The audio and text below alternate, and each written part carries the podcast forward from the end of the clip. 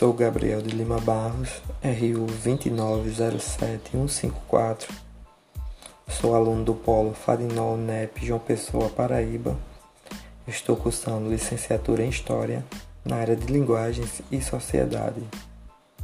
Tema: Mulheres que tiveram papel importante na nossa sociedade, em especial Eudésia de Carvalho Vieira.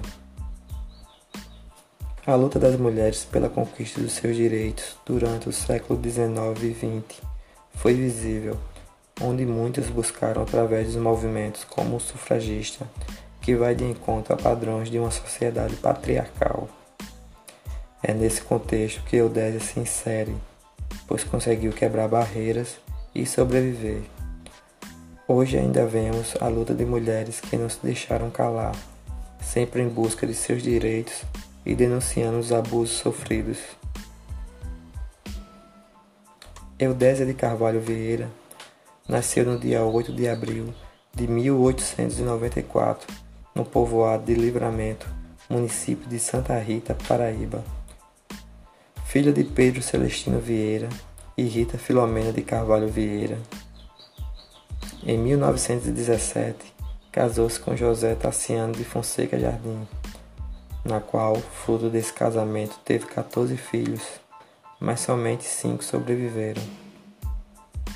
Contrariando a vontade do seu marido e da sociedade, entrou na Faculdade de Medicina em Recife, onde em 1934 se formou, sendo a única mulher de sua turma e a primeira paraibana a receber diploma de Ciências Médicas e Cirúrgicas. Eudésia Vieira era professora, jornalista, poetisa e médica. Passou a fazer parte do IPHG, Instituto Histórico e Geográfico Paraibano, no dia 3 de junho de 1922, além de assumir a comissão de contas da instituição. Tornou-se devota de Nossa Senhora de Fátima aos 49 anos, após o navio em que viajava naufragar durante a Segunda Guerra Mundial enquanto voltava do Rio de Janeiro. Eudésia morreu em 16 de julho de 1981.